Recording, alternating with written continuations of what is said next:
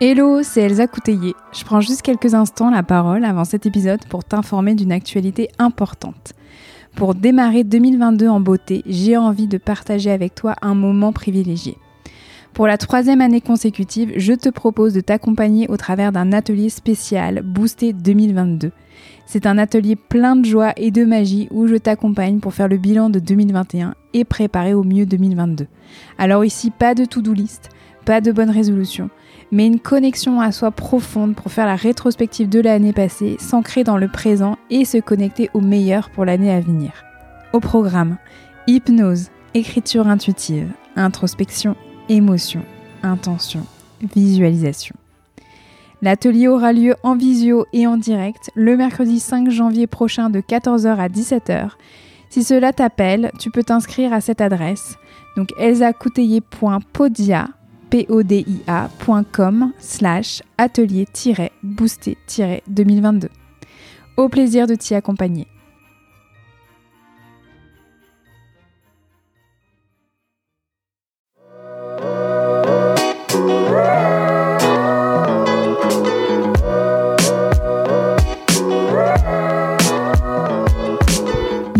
Dans le podcast Accompagnante, le podcast des expertes de l'accompagnement et du changement. Je m'appelle Elsa Couteillé et je suis moi-même une accompagnante, une hypno, une hypnologue, praticienne en hypnose. Dans le podcast Accompagnante, vous trouverez un premier format d'épisode consacré totalement aux interviews d'expertes de l'accompagnement inspirantes. Je leur ai tendu un micro et je suis revenue avec elles sur leur pratique, leur parcours, leur vie, leur formation et sur tout ce qui les a amenées à être les accompagnantes qu'elles sont aujourd'hui. L'idée, c'est de faire entendre les voix d'expertes, de l'accompagnement et du changement pour qu'elles puissent à votre tour vous inspirer pour créer la pratique et la vie qui vous ressemblent. Dans Accompagnante, vous trouverez aussi un deuxième format où je prends la parole en solo pour revenir sur des thématiques plus précises concernant l'accompagnement, l'hypnose et le fait de devenir accompagnante justement et de construire son activité et sa pratique. Pour ne manquer aucun épisode d'accompagnante, je vous invite à vous abonner sur votre application de podcast préférée. Allez, c'est parti pour un nouvel épisode. Je vous souhaite une très belle écoute.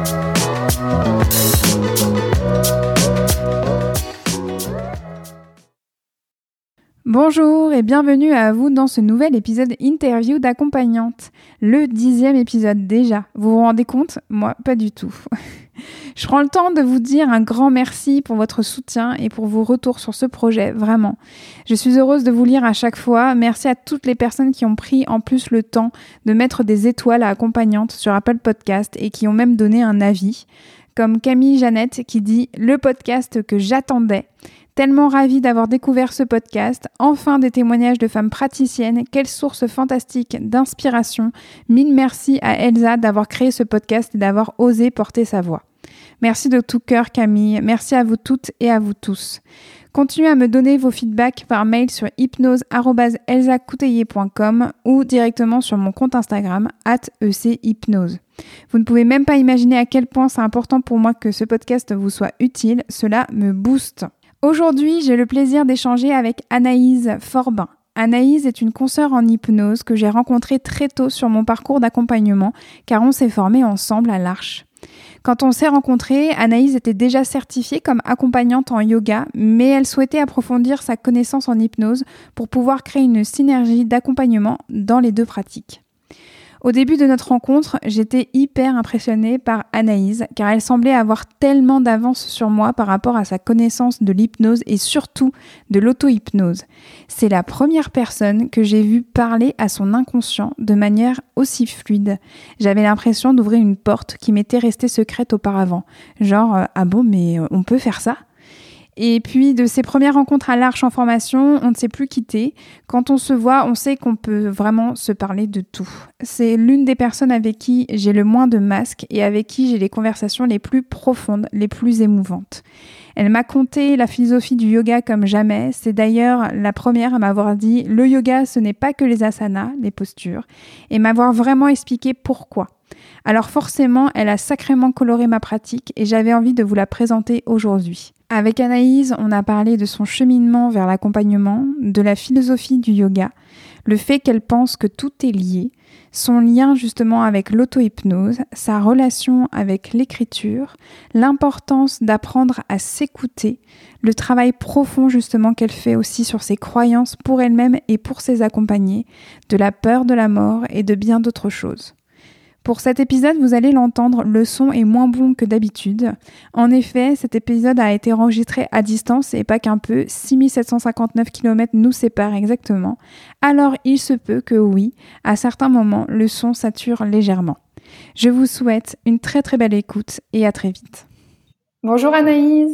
Bonjour Elsa. Je suis ravie que tu sois là. Je suis ravie que tu aies dit oui pour à ma question est-ce que tu veux bien participer en fait à ce, ce projet, à cette aventure qui est accompagnante. Donc vraiment, euh, je suis ravie d'échanger avec toi. Merci, moi aussi. Je suis même émue, j'ai envie de te dire, de participer à ce beau projet. Alors avant toute chose, je vais te demander si tu es d'accord de te présenter. Est-ce que c'est OK pour toi? Oui, bien sûr. Alors, se présenter, c'est toujours un exercice qui est particulier, mais euh, si je devais me qualifier en quelques mots, je me considérais comme euh, quelqu'un qui a été en quête de sens et qui a voulu accompagner euh, les autres qui étaient sur ce chemin aussi. Et du coup, je me considère vraiment comme ça, comme une exploratrice de la vie. Pour être un peu plus pratique, j'exerce du coup en utilisant des outils, dont l'hypnose et le yoga et l'écriture, et aussi un peu le Reiki, parce que j'ai euh, été formée au Reiki, mais surtout l'hypnose et le yoga et l'écriture, euh, pour accompagner aussi les gens dans cette quête de sens, qui n'est pas une quête vers l'extérieur, mais vraiment une quête vers l'intérieur. Et, c'est vraiment ça, moi, pour ce pourquoi en fait j'ai voulu en fait interviewer, parce que il y a cette idée que euh, moi, quand je refais le fil de notre rencontre et que je fais le fil aussi de tous nos échanges, de toutes nos conversations, euh, je crois que tu es l'une des personnes, l'une des accompagnantes avec qui j'ai plus refait le monde. Mm. L'une des personnes avec qui j'ai eu le plus, le plus de conversations en fait magnifiques, sublimes autour de la vie, la mort, euh, la naissance, euh, le sens, l'exploration, le questionnement de soi à soi. Je crois que tu es l'une des personnes avec qui je me suis le plus sentie à l'aise justement de pouvoir avouer moi aussi toutes ces questions autour du sens, toutes ces questions de soi à soi et d'avoir pu en fait enfin trouver une interlocutrice qui arrivait à me suivre dans mes euh, idées, dans, dans, mes questionnements hyper profonds de qu'est-ce que c'est l'humain, qu'est-ce qu'on fait ici sur cette terre.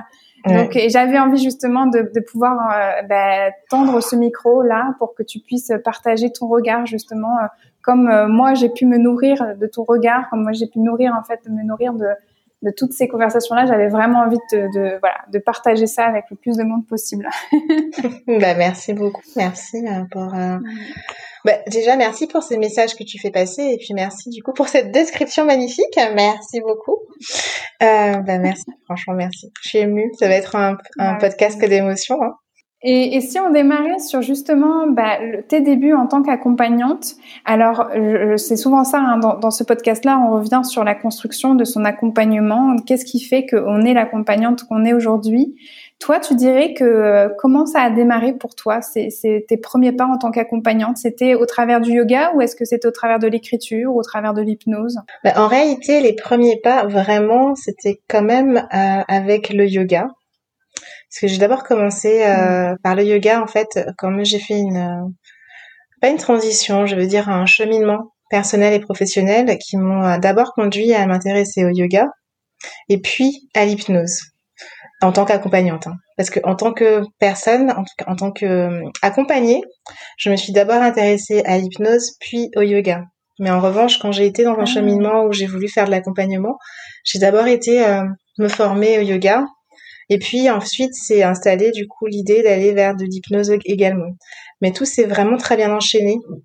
Et mes débuts, en fait, euh, j'ai toujours voulu euh, lier les deux activités dès les premiers euh, premiers moments parce que j'ai vraiment eu ce sentiment de que tout était lié. Bon, je sais que je le dis souvent, que tout était lié et que du coup l'hypnose, il y avait vraiment cet aspect esprit et le yoga, effectivement, en tout cas dans la version occidentale, il y avait vraiment cet aspect corps et mouvement. Et du coup, l'idée, moi, dès le début, c'était de vraiment de remettre du mouvement et en, utilisant les deux techniques. C'était vraiment euh, remettre du mouvement euh, dans le dans l'histoire que tu te racontes, remettre du mouvement dans la vie que tu vas m'apporter entre guillemets quand tu vas venir dans une séance, que ce soit de, yoga ou d'hypnose. Et du coup, dès le début, c'était mon, idée. Après, pour être hmm. honnête, euh, j'ai pas du tout commencé euh, à lier les deux pratiques euh, avec les premières séances. Au contraire, j'étais très euh, une séance d'hypnose, c'est une séance d'hypnose, et une séance de yoga, c'est une séance de yoga.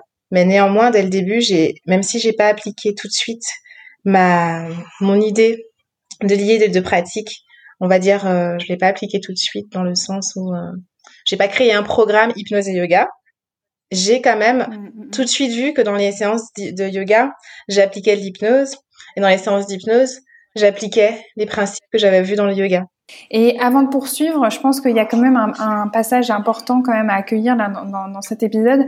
C'est tout ton parcours avant justement euh, bah, de vraiment rencontrer le yoga. En fait, toute la transition professionnelle, toute la transition en fait autour de ta reconversion professionnelle. Est-ce que tu peux nous dire en fait quelle était ta vie avant de prendre justement bah, cette position d'accompagnante? Alors j'accompagnais mais autrement parce que c'était euh, l'accompagnement dans le domaine juridique parce que c'était le j'étais avocate mais pendant quelques années j'ai voyagé et c'est vrai que le voyage m'a quand même euh, ouvert euh, sur un monde différent, un monde d'émerveillement, un monde un peu plus dans le présent.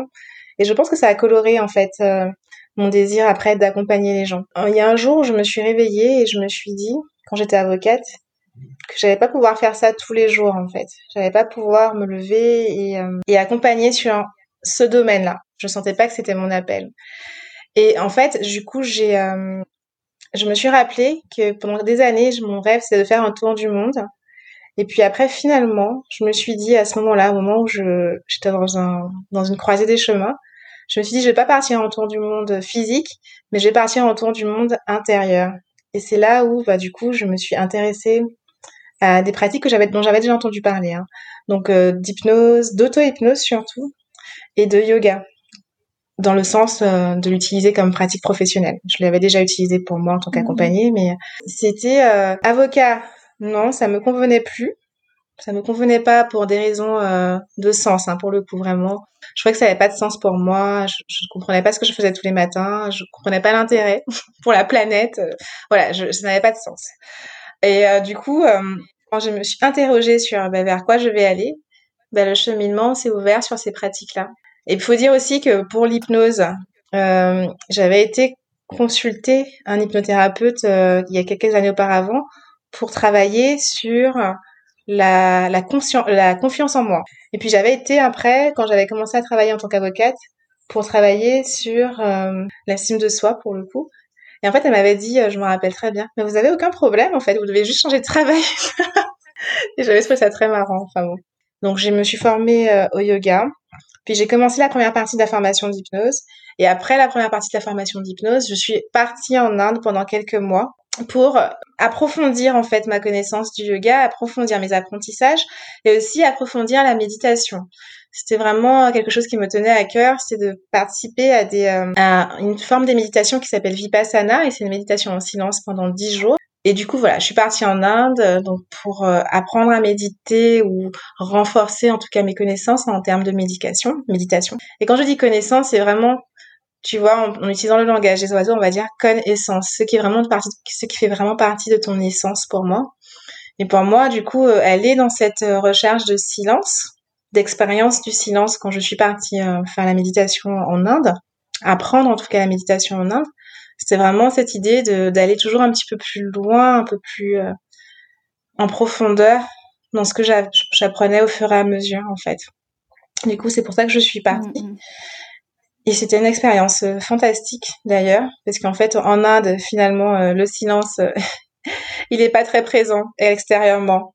Donc on doit vraiment aller le chercher à l'intérieur, parce que c'est un pays qui est très où il y a beaucoup de bruit, en tout cas selon moi. Mais ça t'amène à trouver un silence que tu dois aller chercher du coup au fond de toi et c'est vrai que l'Inde, je trouve ça particulier pour ça et, et ça m'accompagne encore maintenant d'ailleurs dans, dans, dans, bah, dans l'accompagnement et puis dans la vie également. Quand tu dis que ça t'accompagne dans l'accompagnement, c'est-à-dire même dans les séances de yoga ou les séances d'hypnose, tu laisses plus de silence que tu dirais que par rapport à des collègues? Alors, je sais pas pour mes collègues, mais c'est vrai que moi, j'ai tendance parfois à juste euh, ne rien dire. C'est-à-dire que hum, il se trouve que je suis quelqu'un qui parle beaucoup quand même dans la vie euh, de tous les jours.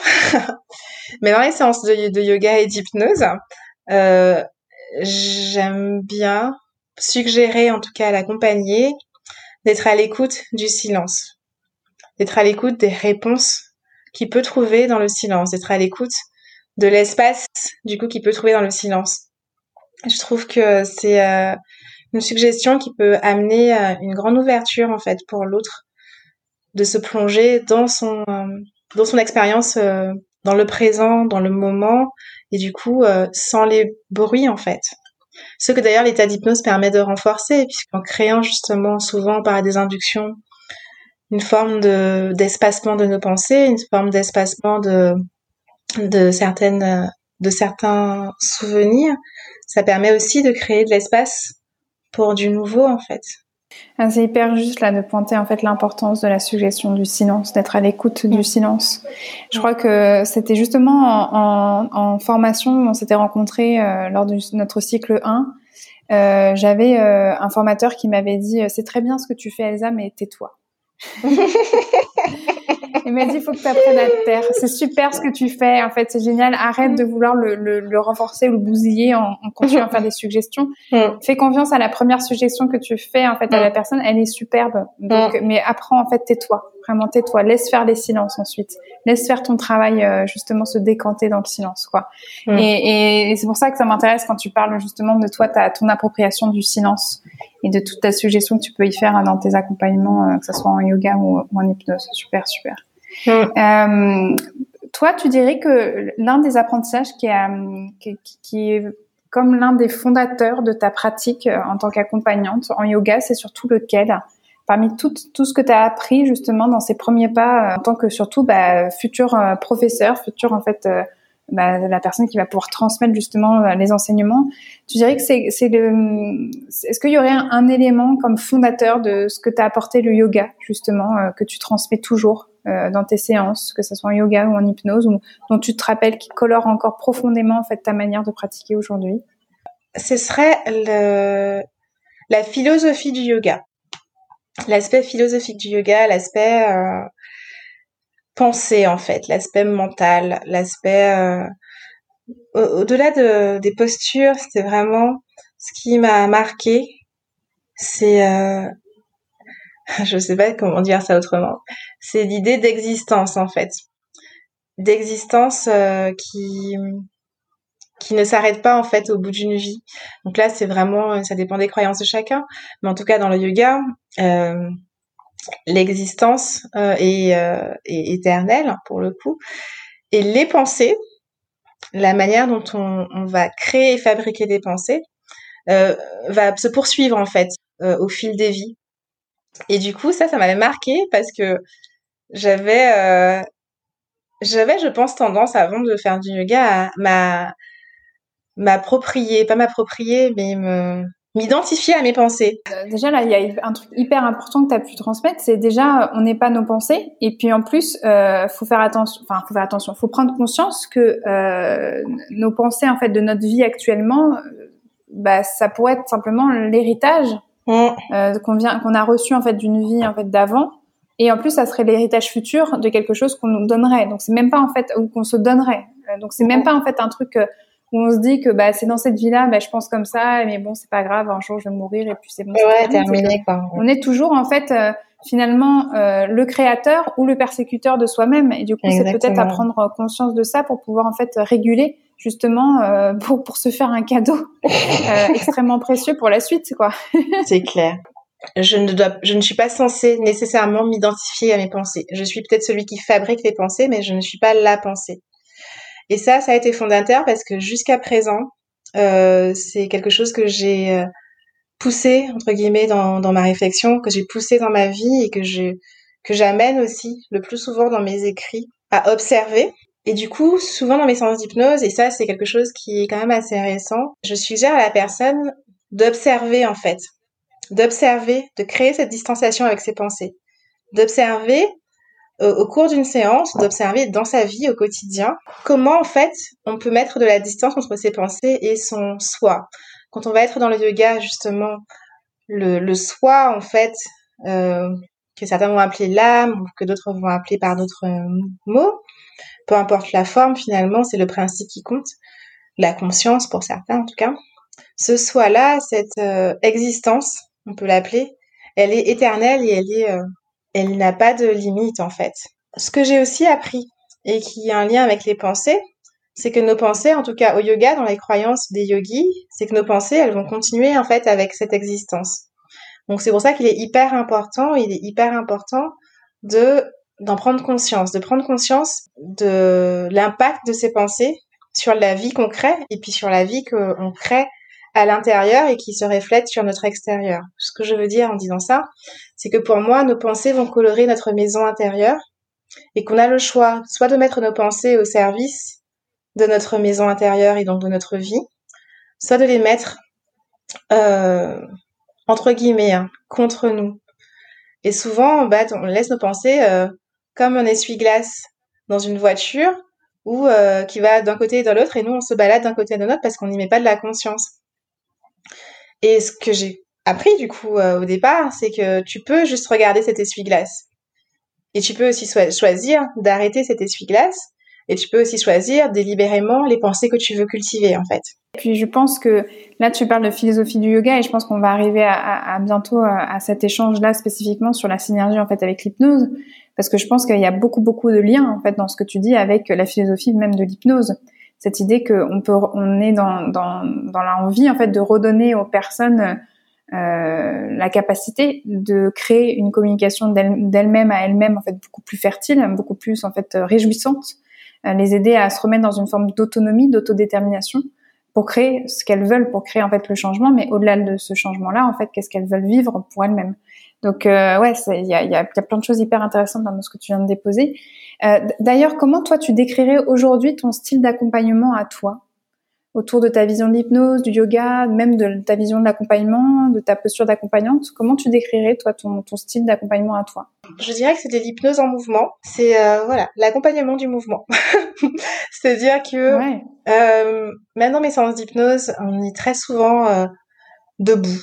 On est très souvent euh, en mouvement en fait. Euh, j'ai vraiment euh, cette couleur moi dans l'accompagnement qui est de mettre euh, du mouvement, de refaire circuler les choses en fait, de refaire circuler l'énergie hein, dans le sens où de remettre du mouvement dans une histoire où on est bloqué, de remettre du mouvement dans une émotion qui était restée bloquée quelque part, de remettre du mouvement dans une vie où on s'était arrêté parce qu'on n'a pas fait un deuil. Et pour le yoga, c'est pareil, c'est-à-dire que dans l'accompagnement ou quand les gens vont venir faire des séances de yoga, je dis souvent ça, c'est de vraiment de créer des ouvertures des ouvertures pour que ça circule, créer du mouvement. Donc moi, je me sens surtout comme une accompagnante qui pose l'intention là d'aider les gens à remettre du mouvement, à recréer du mouvement dans, leur euh, bah, dans leur challenge en fait, de venir transformer les choses, de venir transcender les choses. Et, et tu dis souvent d'ailleurs que dans le développement personnel, euh, rien n'est nouveau, que tout est lié que même euh, il faut chercher en fait la reliance entre les pratiques plutôt que les divergences.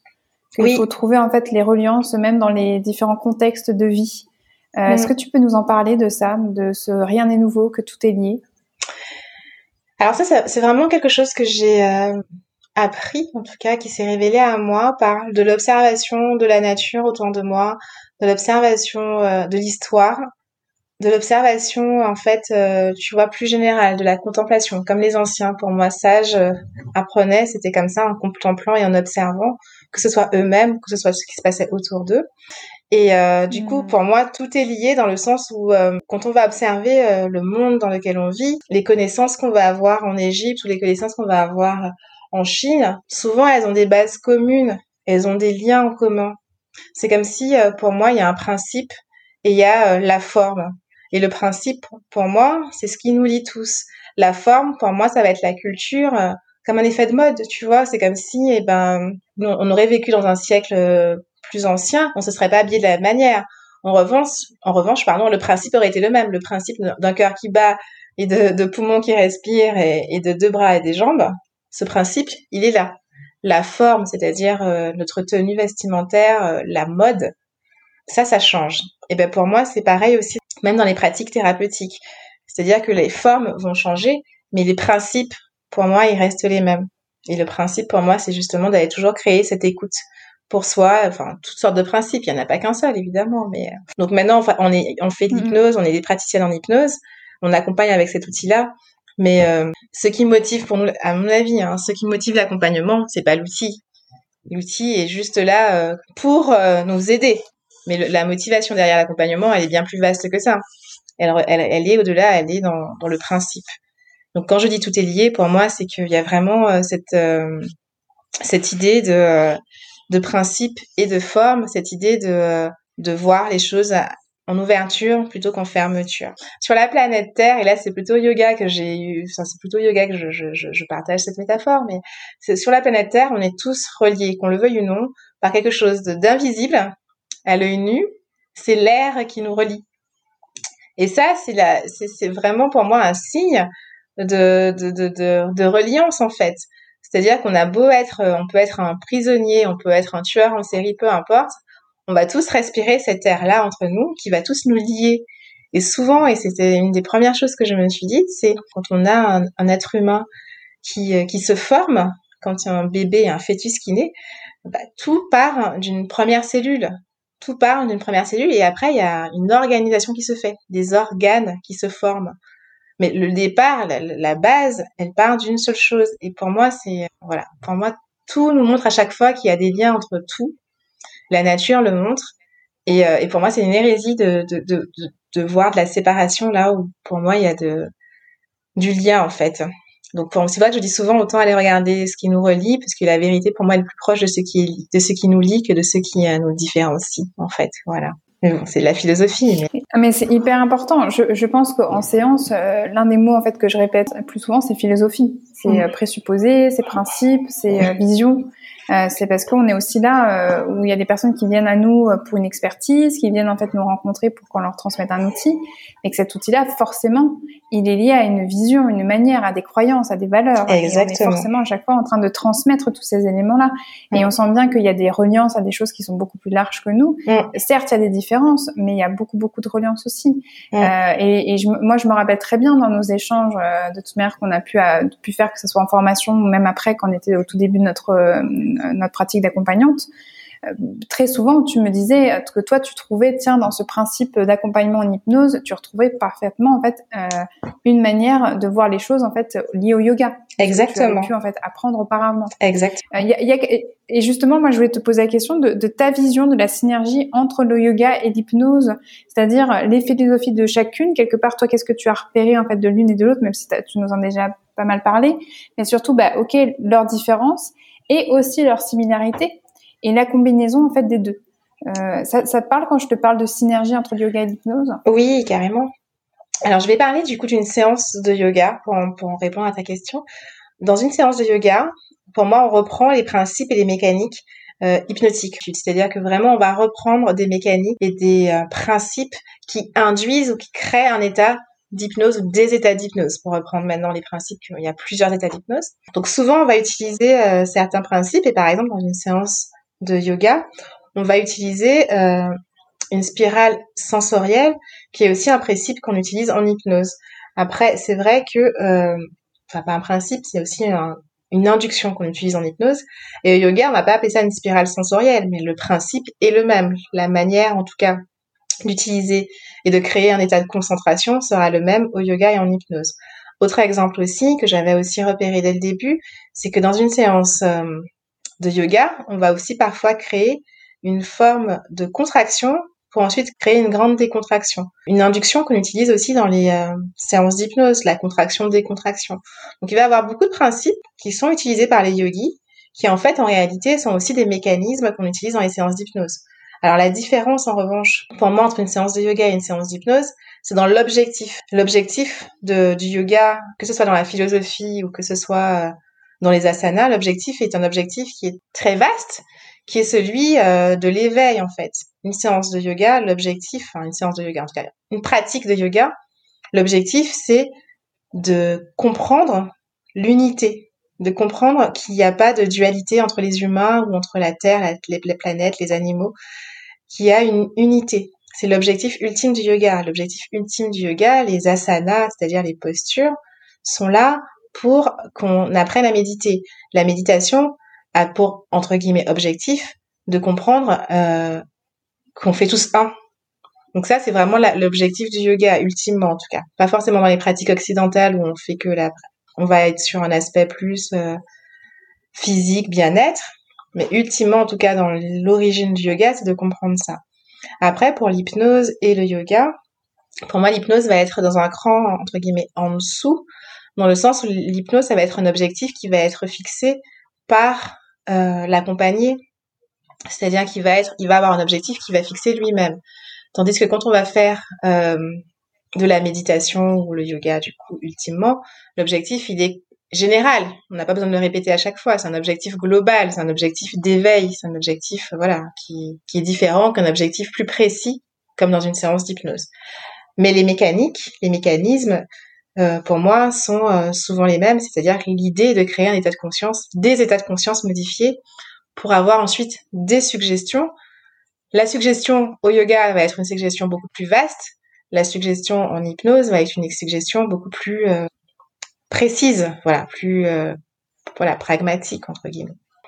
Ce que je pourrais aussi rajouter en termes de synergie, c'est que souvent on va utiliser aussi des techniques en hypnose qui vont aussi être des techniques qui reprennent des techniques de yoga telles que la respiration. C'est vrai que la respiration au yoga c'est central, ça va faire partie du pranayama, de venir euh, utiliser les mécanismes de, de la respiration, toujours aussi pour créer des états euh, de conscience modifiés. Alors les yogis ne vont pas forcément parler d'états de conscience modifiés, mais toutes les techniques qu'ils ont mis en place, donc ce qui va être, euh, bah, comme je l'ai dit, hein, l'emploi de la respiration, l'emploi aussi de quelque chose d'assez particulier dans le yoga très traditionnel qui va être les chants, les mantras. Ça va venir créer des états de conscience modifiés. Finalement, qu'est-ce que l'hypnose, euh, l'outil hypnose fait? C'est qu'il a en, fait aussi euh, pris, pris ou pas pris, euh, s'est inspiré, je dirais, de, toutes ces techniques qui, qui créent déjà des états de transe, de que ce soit dans le yoga ou aussi dans les aspects aussi euh, bah, euh, d'autres cultures, hein, par exemple le chamanisme. Ces états de transe, ils existent depuis des milliers et des milliers d'années. Et l'hypnose les a, je trouve, euh, comment on dit ça, modélisés. Mais on les retrouve dans les séances de yoga, on les retrouve dans les techniques de méditation, on les retrouve dans les techniques de chaman, où on va créer de la transe en fait. La différence sera après de ce qu'on en fait de cette transe. Et autre chose que je veux rajouter, c'est qu'en termes au yoga, il y a aussi un aspect qui est très important, c'est l'aspect euh, de ses croyances. Contrairement à ce qu'on pense dans, la, dans le yoga, les croyances et la pensée positive, dans le sens euh, la pensée qui va être à son propre service, c'est un aspect qui est extrêmement important au yoga aussi. Et c'est vrai qu'en hypnose, le travail sur les croyances, le travail sur euh, la pensée, le travail sur euh, l'histoire qu'on se raconte est aussi très important. Mais les yogis aussi le faisaient déjà depuis de nombreuses années, d'aller euh, dans cet aspect croyance, dans cet aspect euh, pensée.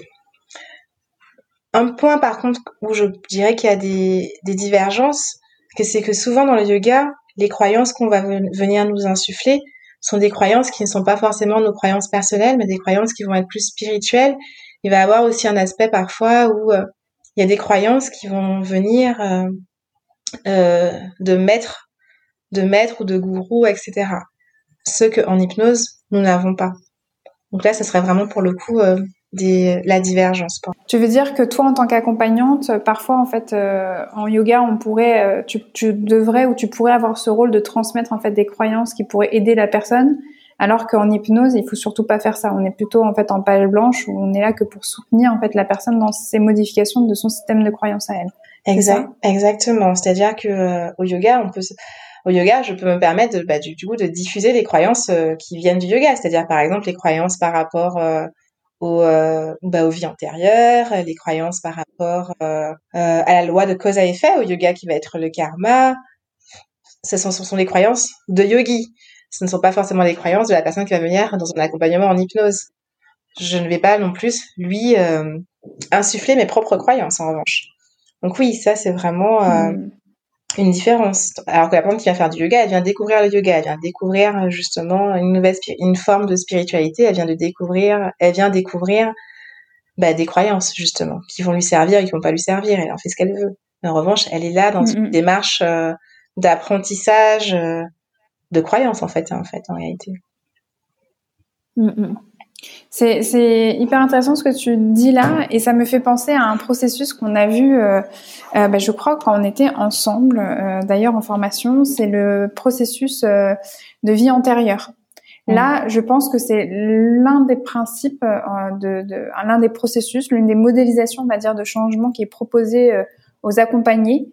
je pense qu'il est le plus teinté des croyances en fait liées au yoga, où on présuppose que les vies antérieures pourraient exister. Mhm. Dans cette idée que, alors, soit dans une croyance globale que oui, bah, ça se trouve, en fait, les vies antérieures, ça existe, ou en tout cas dans une forme de, bah, ça nous donne un cadre, un support pour imaginer que quand il y a une personne qui vient travailler sur un problème où finalement sa vie là actuelle bah, pourrait pas expliquer le pourquoi du comment elle a cette problématique, pourquoi elle est toujours en train de répéter en fait un même schéma, pourquoi elle se retrouve toujours avec les mêmes émotions dans une même dans une situation, voilà, qui pourtant n'a rien à voir avec elle de elle à elle. ben ça ouvre peut-être le champ de bah, c'est quelque chose qui est peut-être au-delà même de cette vie-là, au-delà même de ça, de ce qui se passe pour elle. On peut aller chercher du transgénérationnel, mais je pense que c'est même au-delà du transgénérationnel pour ce processus-là.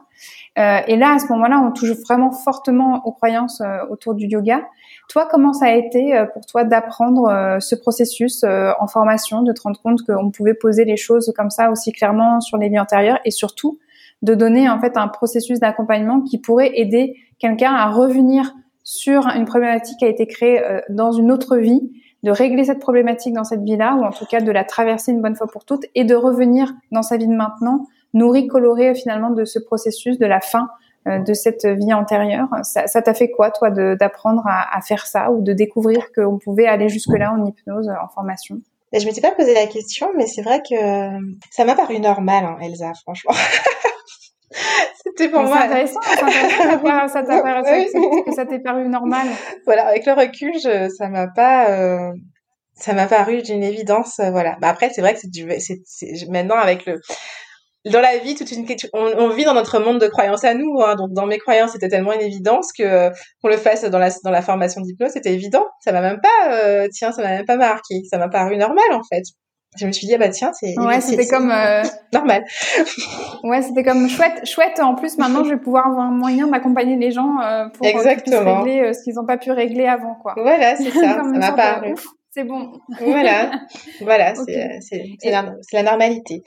Mais oui, oui, c'est vrai que du mm. coup, si on n'a pas ces croyances-là, ça peut être, euh, oui, étonnant. Mais j'en parle parce que moi, je me souviens à quel point, en fait, euh, la, personne qui nous l'avait transmis, en fait, en formation, avait pris beaucoup, beaucoup de précautions, beaucoup de pincettes pour introduire en fait ce processus-là en disant que ça pouvait être aidant pour des personnes qui y croyaient ou mm. qui pouvaient trouver quand même un levier de transformation mm. hyper intéressant justement là-dedans et qu'il faut aller pas en fait qu'on s'en euh, qu'on s'en détache parce que peut-être qu'il y aurait des accompagnés qui en auront euh, besoin. Mm. Euh, et c'est vrai que c'est assez intéressant finalement de te demander ton avis là-dessus. Est-ce que toi, c'est un processus que tu proposes souvent euh, en séance, toi, quand d'hypnose, quand t'accompagnes?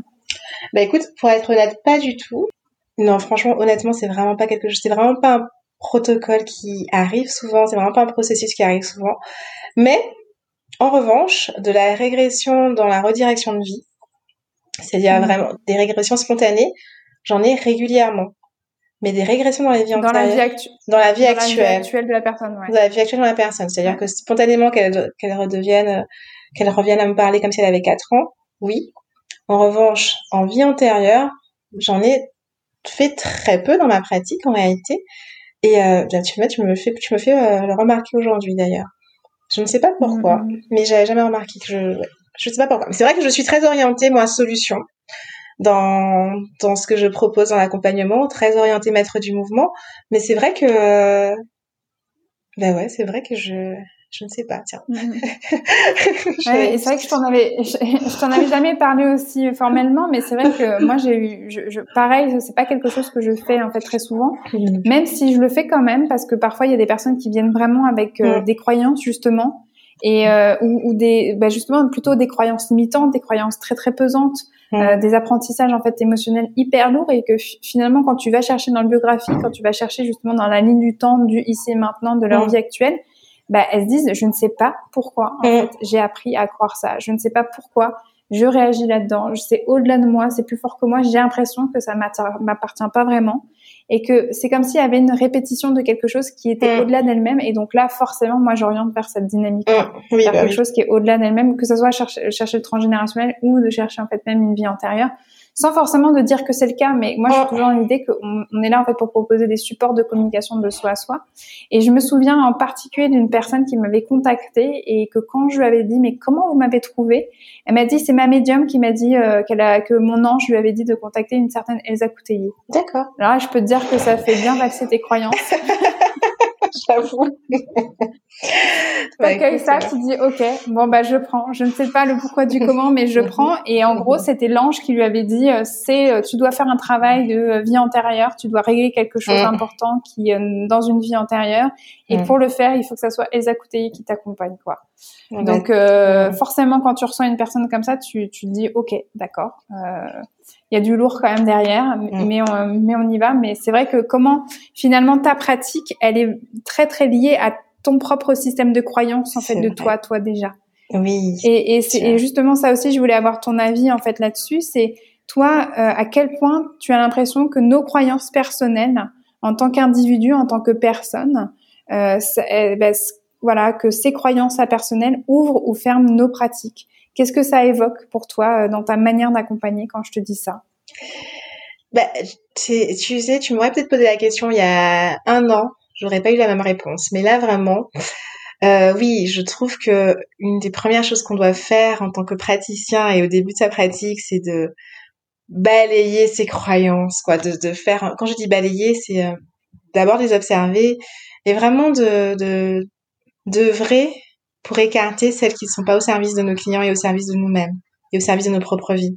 Je crois que c'est vraiment la base pour le coup d'un d'un accompagnement tel qu'il tel quel qu'il soit en fait, parce que euh, ça colore en fait ce qui va se passer. C'est-à-dire que si tu es persuadé euh, que euh, la personne qui va venir devant, devant toi, elle, son problème est très profond et très ancré, que ça va, ça va devoir nécessiter beaucoup de travail pour que ça bouge et se transforme, pour moi, ça a une influence indéniable sur ton accompagnement, en fait. Même si c'est inconscient, même si c'est de manière inconsciente. moi, je fais toujours la suggestion je, travaille sur mes croyances sur l'immédiateté. Je travaille sur mes croyances sur euh, le possible et le rapidement. Et ça, je le fais, encore une fois, en observant autour de moi. C'est-à-dire que pour moi, la technologie actuelle, et, euh, je suis beaucoup d'ailleurs de coach et je, je lis beaucoup, quand je lis quelque chose, quand je lis l'histoire du monde, c'est pour élargir mon champ des croyances, pour élargir mon champ de tout est possible, pour élargir mon champ de tout se transcende. Tu sais pourquoi? Parce que je me dis qu'un hypnothérapeute ou un accompagnant, il y a quelques années, il a appris à l'école que euh, voilà, pour faire de, la, ou de la psychothérapie, il faut 40 euh, séances. nous, aurions été formés à cette époque-là, l'époque de l'absence des thérapies brèves. Ben, on serait persuadé qu'il faut 40 séances. Et du coup, on se serait mis dans une posture, dans, une, dans un positionnement de 40 séances, en fait. Et euh, en fait, quelques années plus tard, on sait que c'est faux. Alors, qui ne nous dit pas que dans 100 ans, l'hypnose, ça sera complètement différent et que tiens, en, en 10 minutes, la personne, elle pourra avoir un déclic et transformer quelque chose à l'intérieur, en fait. Vraiment, moi, je, je me dis, je, me, je regarde le passé, je vois comment les choses ont évolué tellement rapidement pourquoi notre cerveau, pourquoi notre manière de fonctionner, notre manière d'appliquer la thérapie ne serait pas la même? Il y a quelques années, eh ben, la thérapie brève, c'était de l'hérésie. Maintenant, c'est une évidence. Il y a quelques années, on aurait dit aux gens de faire de l'EMDR, de tourner les yeux d'un côté d'un autre, et que ils allaient pouvoir euh, régler des, dépasser des traumas, ça aurait paru euh, irréaliste. Donc c'est pour ça que moi, mon travail en tant qu'hypno, et de professeur de yoga, c'est d'élargir au maximum mon champ des croyances euh, sur le tout est possible et que tout peut se transformer. C'est vraiment, je t'avoue, un truc que je fais au quotidien dans ma propre vie pour qu'après je puisse le vibrer. Je, c'est pas avec les mots en fait que tu transmets. pour moi, c'est même pas avec les mots que tes croyances. Euh, pour moi, tu transpires de tes croyances. Ta vie reflète tes croyances et ta pratique, que tu le dises ou que tu ne le dises pas, elle reflète tes croyances. Et quand je fais de la supervision, mais c'est ma vision des choses, encore une fois. Quand je fais de la supervision pour des hypnos qui viennent me voir et me demander des conseils, je leur dis que ça, ça, c'est la première chose qu'ils doivent faire. C'est d'aller dans, le, dans, dans, dans leurs croyances. d'accompagnants en fait. Voilà. Et dans leur propre vie également. Quand je lis Erickson et qu'il raconte comment euh, il a recommencé à marcher, moi c'est ce que je lis. Moi je lis ce qui me montre que c'est possible. Moi je lis les choses qui me montrent que tout est euh, waouh. C'est juste que si on ne sait pas encore comment le faire, c'est qu'on ne sait pas le comment. C'est pas que c'est pas possible. Et je le vois avec la médecine, l'évolution de la médecine. Il y a quelques années, euh, voilà, on soignait les gens avec de l'urine. Hein. Donc euh, et pour moi, c'est pareil pour le cerveau, c'est pareil pour euh, pour tout en fait. Et, et notre notre notre devoir, pour moi d'accompagnant, c'est d'élargir au maximum notre champ de croyance euh, sur les possibilités de l'humain. Je sais à quel point les écrits de, de Milton Erickson, toi, t'ont marqué dans le sens où, euh, justement, de par sa, sa, ses multiples maladies, bah, de par en fait toutes ses difficultés en fait à réapprendre à marcher, enfin parce qu'il a dû mm. tout réapprendre, parce qu'il avait la polio, hein, de ce, mm. de, de ce, je me souviens, ouais. Et ben, euh, comment justement par l'observation, il a pu en fait aussi et par la croyance justement dans ces processus inconscients euh, s'approprier euh, les états décalés de conscience, s'approprier en fait qu'est-ce que c'était l'hypnose mm. et en faire une véritable force qui transcendait tout son être. C'est-à-dire que c'était quelqu'un, en tout cas vers la fin de sa vie, qui parlait pas énormément dans ses séances, qui faisait très très peu de suggestions. C'était juste avec son regard ou avec une phrase par-ci par-là où justement ça créait en fait des, des, expériences hyper fortes et changeantes pour les personnes, et parce que il était arrivé à une telle appropriation de, du fonctionnement de l'hypnose et de la puissance en fait pour lui de l'hypnose pour ce que ça avait fait en fait pour lui dans sa vie, que forcément ça a créé en fait quelque chose qui rejaillissait, qui rayonnait fort en face. Exactement. Et je sais que toi, ça t'a énormément marqué de te dire, bah oui, bah forcément, Milton Erickson, lui, il a, il a vécu tellement dans sa chair la puissance en fait des processus inconscients que ça rayonne de toute manière automatiquement. Exactement. Et c'est ça, et ça c'est vraiment la base de mon travail pour le coup. Je dis souvent et que je suis ma première accompagne, je m'accompagne moi-même en premier parce que tu incarnes en fait. C'est, c'est de l'incarnation en fait. Et au quotidien, en fait, quand tu es accompagnant, t'es pas accompagnant que dans ta séance, hein, tu es accompagnant euh, dans, la vie en fait. Tu, tu, incarnes quelque chose. Je crois que c'est vraiment un des métiers, euh, c'est un métier de cœur en fait. C'est un métier de cœur, c'est un métier de se mettre au service des autres. Et c'est un métier où on fait ça parce que, enfin pour moi, hein, les accompagnants, ils, font ce métier parce que vraiment, ils ont envie d'impacter euh, le monde. Pour moi, c'est vraiment ça, c'est que tu as vraiment envie d'impacter euh, le monde autour de toi. Et pour ça, du coup, tu le fais sur toi, tu le fais en, en étant avec les autres. Mais l'autre, finalement, c'est quoi? C'est euh, ben c'est encore nous tous, c'est-à-dire qu'on est dans les gens à aller vers. Moi, ce que j'aime avec l'hypnose aussi, c'est cette capacité qu'on a de le faire nous-mêmes d'apprendre, d'être, euh, de, s'auto-hypnotiser, de, de, enfin pour moi c'est vraiment créer de l'espace. Tu crées de l'espace. Mais oui, Milton Erickson pour moi il a, il incarnait ça. Il, incarnait, ça, ça, aurait pu s'appeler un autre mot, hein, hypnose. Mais il incarnait cette capacité euh, à croire que euh, les choses étaient possibles.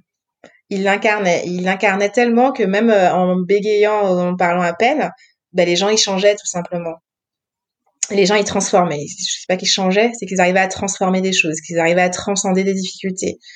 Donc euh, voilà, c'est pour moi. Et puis surtout, ce que j'aime avec Milton Erickson, c'est qu'il s'est pas dit quand on lui a dit, euh, quand il a quand il a fait des études et qu'il a qu'il a voulu pratiquer l'hypnose, il s'est pas dit non, c'est pas possible. On m'a dit non, j'arrête. Il a persévéré, il a créé quelque chose, il s'est laissé inspirer. Il a vraiment euh, été un pionnier et je pense qu'on est tous, on a tous cette capacité à être des pionniers. Bah toi d'ailleurs avec accompagnante, à être des pionniers dans. C'est pas parce que ça n'existe pas, c'est pas parce qu'on sait pas encore comment que c'est pas possible. non, mais c'est et je, je, sais que ça te parle beaucoup tout ça parce que euh, ce que tu disais au tout début hein, de notre échange, tu as commencé toi euh, à, à, connaître l'hypnose d'abord en fait surtout par l'auto-hypnose.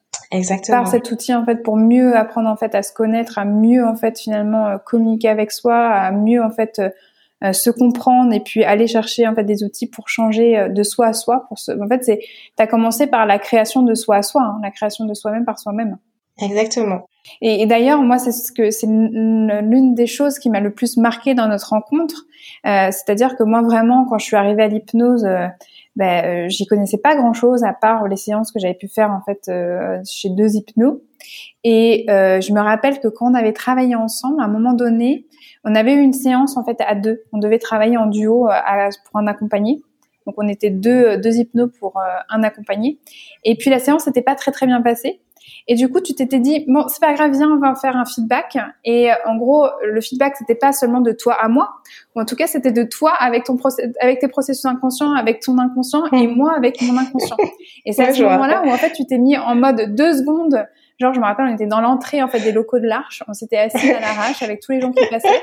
Et puis tu t'es mis en deux secondes en, en mode d'état d'écaille de conscience. Moi, je savais même pas que c'était possible. Moi, j'étais encore à mes balbutiements en fait de l'hypnose. La nana, elle se barre en transe. Elle crée en fait un mouvement idéomoteur, donc un signaling oui/non avec sa main, où en gros son inconscient lui dit répond oui ou lui répond non. Et en gros, tu étais en train de faire un, un, voilà un feedback avec ton inconscient. Alors mm. qu'est-ce que qu'est-ce qui s'est passé pour moi? Qu'est-ce que tu peux me dire et tout? Et, euh, et, moi, je les ai juste impressionnés. Je me dis mais attends, mais c'est possible de faire ça? Et mm. tu étais déjà en fait dans une telle euh, communication de toi à toi. Moi, j'avais l'impression que j'avais des wagons en fait à rattraper. Oh et je sais que c'est quelque chose qui est, hyper en fait fort chez toi, c'est de, ta capacité en fait à vraiment euh, travailler. Enfin, je pense que tu es l'une des personnes qui se pose le plus de questions sur elle-même, qui travaille en fait le plus dans son écoute en fait de soi à soi. Euh, et, et, vraiment, je sais que ça te tient à cœur de vraiment proposer euh, ça aux gens, de pouvoir leur dire, mais il y a des outils pour que vous puissiez mieux communiquer avec vous-même. Il y a des outils qui existent pour que vous puissiez en fait apprendre à vous parler. Euh, et, et, je trouve ça hyper inspirant, quoi. Et c'est exact, t'as tout à fait résumé. C'est vraiment, euh, c'est vraiment mon mantra, quoi de me dire euh, que j'aimerais que le plus de personnes possible aient accès. On peut y avoir accès de toute façon euh, tôt ou tard, hein, je pense, dans la vie. Hein. Pour moi, c'est vraiment une, école, un apprentissage. Ça peut être par plusieurs biais, mais que que de plus de personnes possible aient accès, tu sais, à cette euh, immense possibilité qu'on a de trouver le moyen, le moyen pour communiquer avec nous-mêmes. Parce que peut-être que nous, ça va nous parler plus avec l'auto-hypnose, peut-être que d'autres, ça va parler plus avec autre chose. Mais si tu ne sais pas que ça existe, en fait, tu, vois, c'est comme si tu n'as jamais goûté d'orange, tu peux pas connaître le goût de l'orange, en fait. Et du coup, euh, pour moi, notre, ton travail et le travail d'une manière générale de toutes ces personnes qui euh, proposent des outils pour apprendre à s'écouter, c'est fondamental parce qu'on est dans une période, pour moi, on est dans une période de démocratie sous hypnose collective. Et là, on a besoin de reprendre cette écoute mais intérieur. Donc si on doit s'hypnotiser, c'est euh, de nous à nous-mêmes. Pas euh, se laisser hypnotiser par tout, tout l'extérieur, tous euh, ces mécanismes hypnotiques qu'on retrouve euh, dans les journaux, qu'on retrouve dans les publicités, qu'on retrouve dans les dans les dans la vie telle qu'on nous la présente maintenant. Il y a un autre il y a une autre voie, il y a une autre possibilité et tous ces outils-là, en les démocratisant, en les en leur redonnant justement leur heure de gloire dans le sens où c'est des outils qui sont naturels en fait, qui sont euh, qui sont comme on disait, qui, viennent. On y, on y a mis un mot, on y a mis euh, une euh, une forme, mais le principe de l'état de conscience modifié ou des états de conscience modifiés, il existe depuis la nuit des temps, et les humains ont toujours su l'utiliser. Sauf que bah, du coup, euh, il faut l'utiliser. Enfin, il faut. Euh, c'est-à-dire que c'est utile de l'utiliser dans un sens qui, qui, qui, nous sert et qui sert l'humanité d'une manière plus générale, dans un sens qui va, euh, pour moi, dans un sens plus plus humaniste. Voilà. Et je sais que toi, tu le fais beaucoup de toi à toi par l'écriture, justement. En fait, le matin, qui est pour moi un état d'hypnose naturelle, c'est vraiment une des choses que je fais en premier, c'est d'aller, bah, d'aller laisser émerger ce qui a besoin d'être émergé. Tu sais, le dans ces, dans ces moments-là, dans ces moments hypnotiques mais naturels en fait, qu'on a tous dans ces états de conscience, euh, euh, pour moi, qui sont optimaux pour l'écoute. On n'est pas dans une pollution euh, euh, de, de, la vie quotidienne en fait. On est vraiment dans ces moments. Alors au yoga, on appelle ça des moments sadviques. C'est vraiment des moments où, euh, enfin moi je trouve que voilà, c'est des moments où il y a de l'espace quoi, il y a de l'espace. Et j'aime beaucoup utiliser l'écriture. Et d'ailleurs même dans les séances d'hypnose, J'utilise l'écriture automatique. Hein. J'aime beaucoup euh, ce principe d'écriture automatique qui est aussi une, euh, une technique qu'on utilise aussi dans les séances d'hypnose. Et j'aime beaucoup aussi euh, proposer aux gens de prendre, d'utiliser chez eux l'écriture pour bah, parfois pour avoir conscience de leurs pensées, parfois pour avoir conscience de leurs croyances. Donc je propose souvent des petits des exercices où on utilise l'écriture après les séances d'hypnose ou entre les séances mmh. Tu aurais un exemple d'exercice que tu transmets euh, souvent justement à tes accompagnés? Il y a beaucoup de gens qui viennent me voir euh, pour euh, des problématiques qui vont être des problématiques d'amour, d'amour d'eux-mêmes. C'est assez particulier, mais c'est vrai que j'ai beaucoup de personnes qui viennent qui viennent pour ça. Alors elles ne le posent pas comme ça au début, hein. c'est juste au fur, et à mesure de la séance, c'est ce qui ressort. Et, euh, par exemple, le dernier exemple, c'était un, homme, et je lui ai demandé de s'écrire, de se, faire un dialogue de lui à lui, comme il aurait fait à son fils. C'est-à-dire que son fils lui aurait présenté la même problématique, entre guillemets, le même challenge de vie, qu'est-ce qu'il lui aurait dit? Alors, on l'avait déjà fait, hein, cet exercice en séance. Et ça a été vraiment libérateur pour lui parce que il s'est, parlé comme s'il parlait à son enfant. Et, euh, et du coup, je lui ai dit de poser par écrit, de vraiment poser par écrit, euh, ok, un dialogue de toi, de toi à ton, toi, mais toi en t'imaginant comme si tu parlais à ton enfant, que tu aimes inconditionnellement, c'est ce qu'il m'avait dit. Et, euh, et il a été hyper ému euh, de ce qu'il s'est dit à lui-même, en fait, au final, mais en prenant la métaphore de, de parler à son enfant il était hyper ému et du coup, il me dit que depuis, il a décidé de se, de se parler en fait. De se parler par l'écrit, de s'écrire des lettres. Il s'écrit des lettres de sa propre initiative. Hein.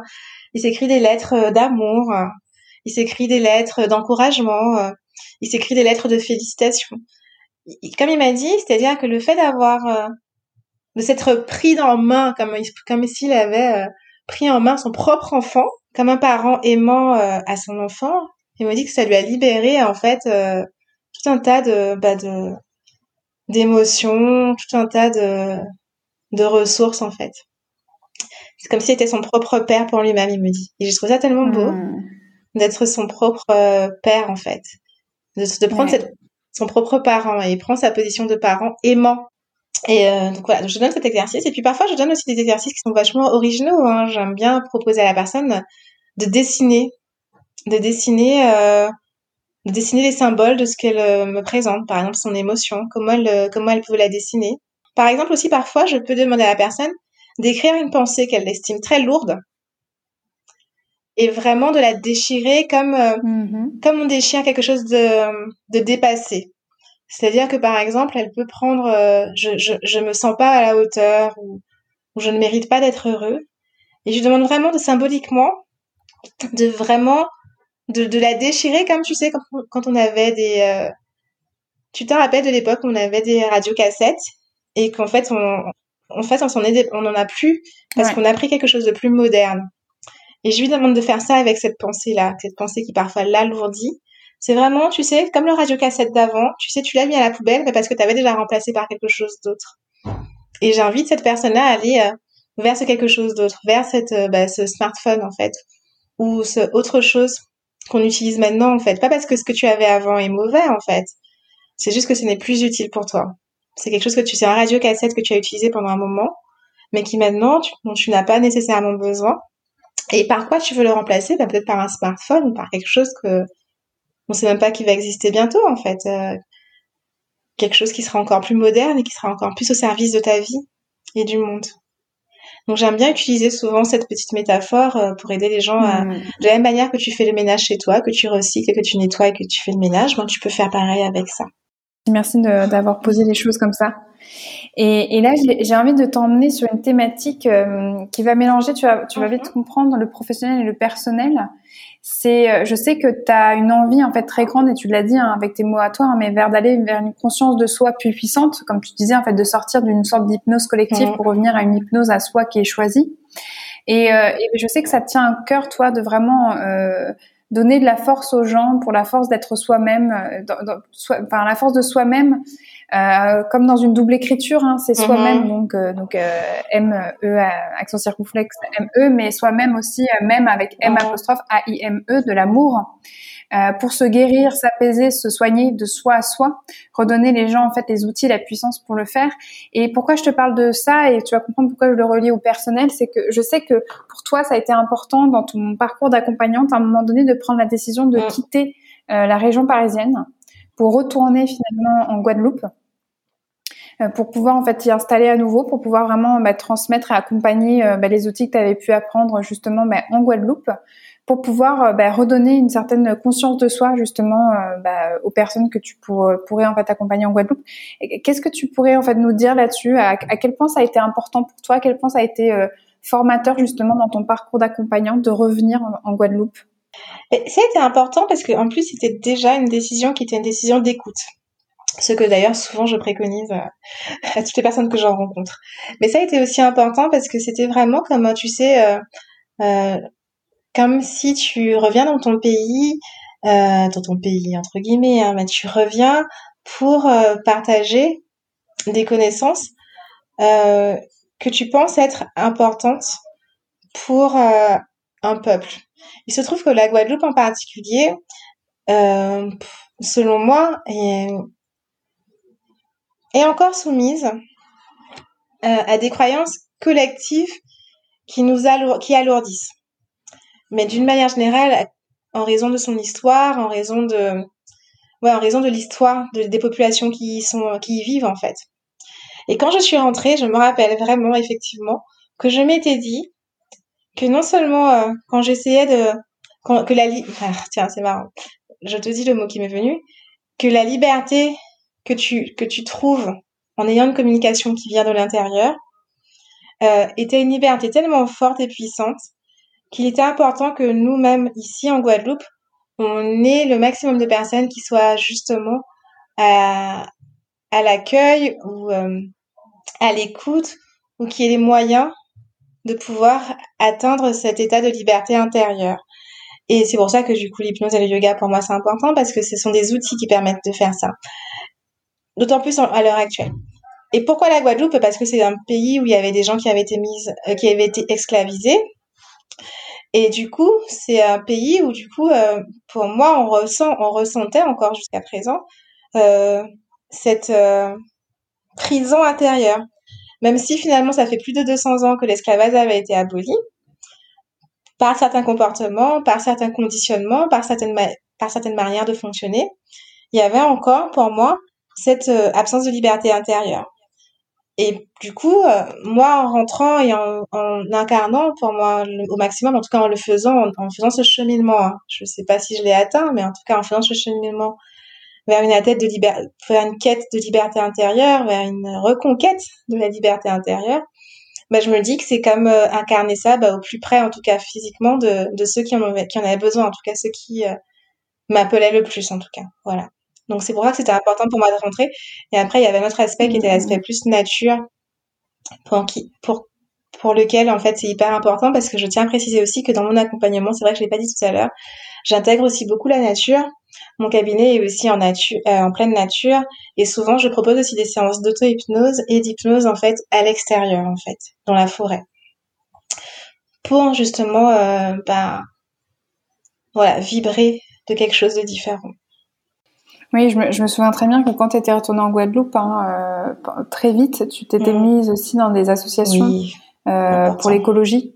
Euh, sur l'environnement. C'était aussi à l'époque où il y avait eu euh, voilà tout, tout, le renouvellement, enfin bien sûr avant la pandémie mondiale, mais il y a encore en fait deux trois ans, il y a eu comme un mouvement collectif de prise de conscience sur l'écologie, de demander en fait des comptes aussi à l'État. Enfin, il y a eu mmh. tout ça en fait autour de, de, de euh, de, la, de, la, planète, de l'environnement, euh, d'être de plus en plus en fait dans quelque chose d'écologique. Euh, et là, on sent bien en fait dans toi, dans ton accompagnement, c'est l'écologie non seulement de la nature par rapport à la nature, l'environnement, mais c'est l'écologie en fait de soi à soi, de son environnement, de sa maison intérieure.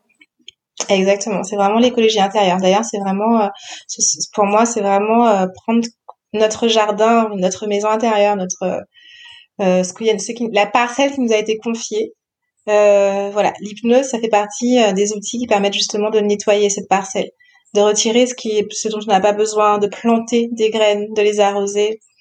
Et, euh, et ça, tu le fais à l'intérieur et tu le fais à l'extérieur aussi. Mais je pense qu'une fois qu'on a une conscience de, de soi, une conscience, une écoute de soi, c'est naturellement, ça me paraît évident que c'est naturellement que on prend conscience plus de, bah de, de la nature et du coup qu'on prend conscience plus bah, du, du, fait qu'on vit sur une boule qui n'est pas illimitée et qu'il qu'il faut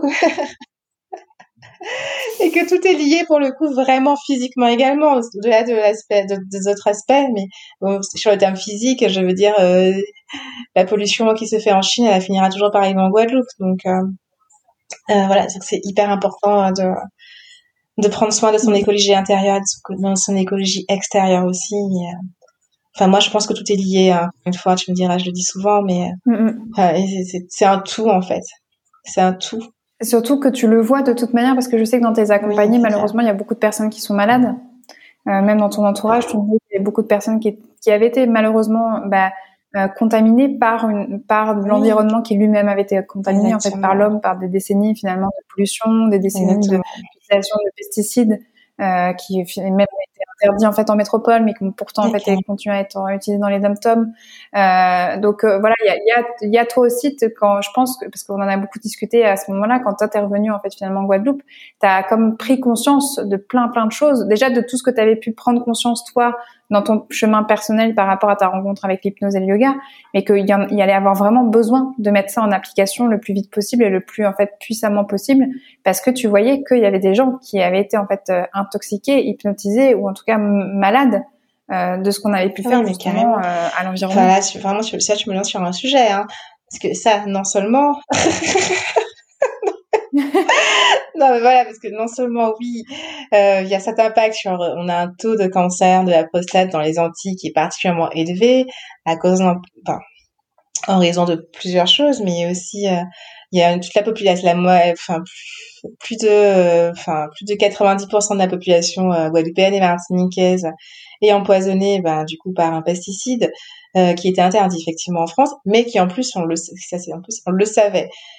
Au-delà de ça, en plus, il y a eu aussi toute une, il y a toute une éducation à refaire dans le sens de la de l'alimentation qu'on a eu en Guadeloupe euh, à faire, parce que toute notre alimentation et toute notre économie était tournée en effet vers euh, l'extérieur en fait.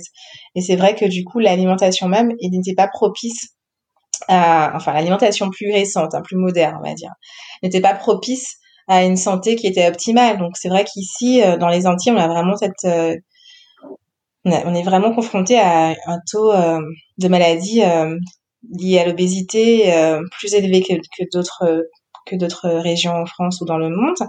Et c'est vrai que pour le coup, dans l'accompagnement maintenant, ça m'a aussi amené dans une couleur d'accompagnement où j'avais aussi envie. J'étais contente d'avoir rencontré l'hypnose pour aider les gens aussi à être plus à l'écoute de leur corps.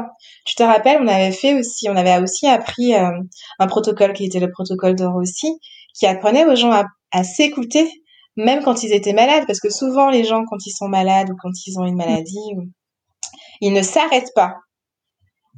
Et ce qu'on apprend aussi avec l'hypnose et le yoga, c'est d'être à l'écoute du moment ou du mmh. signe ou du moment où ton corps te dit stop, ton mental te dit stop. Toutes ces problématiques, ça te ramène vers cette écoute intérieure. Si tu ne le fais pas de toi-même, la maladie ou euh, peu importe ce que ça va être, va te t'amener à être vers cette écoute en fait enfin en tout cas peut t'amener, va, pas forcément t'amener, mais ça peut t'amener. Et c'est vrai que j'ai beaucoup de clientes qui souffrent de maladies euh, d'endométriose, qui souffrent de maladies, et elles viennent apprendre l'hypnose pour apprendre la gestion émotionnelle, parce qu'elles ont remarqué aussi que bah, l'impact de leurs émotions sur leurs mots en fait. Et j'ai ça de plus en plus, ça c'est vrai, tu as raison, de personnes qui veulent utiliser l'hypnose euh, qui veulent apprendre l'hypnose pour justement bah, créer ce dialogue avec leur corps, avec leur inconscient. On va prendre inconscient au sens large, avec tout ce qui n'est pas conscient dans leur manière de fonctionner, tu vois. Donc oui, oui, t'as raison. Et puis je suis très contente d'être rentrée pour ça, hein, ça c'est mm, mm, sûr.